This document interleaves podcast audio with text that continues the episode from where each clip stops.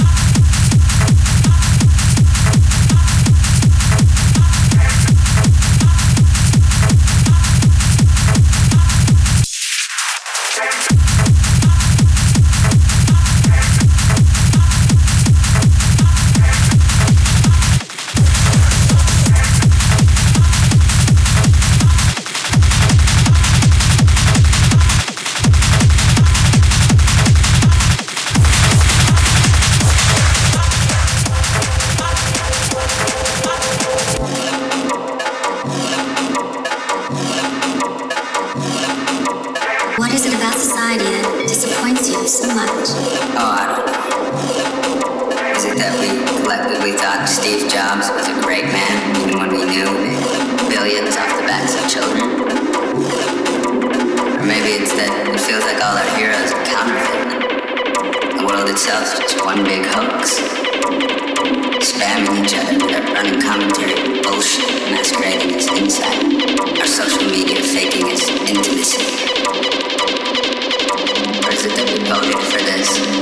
Not with our rigged elections, but with our things, our property, our money. and the same thing anything We all know why we do this. Not because Hunger Games books makes us happy, but because we want to be sedated.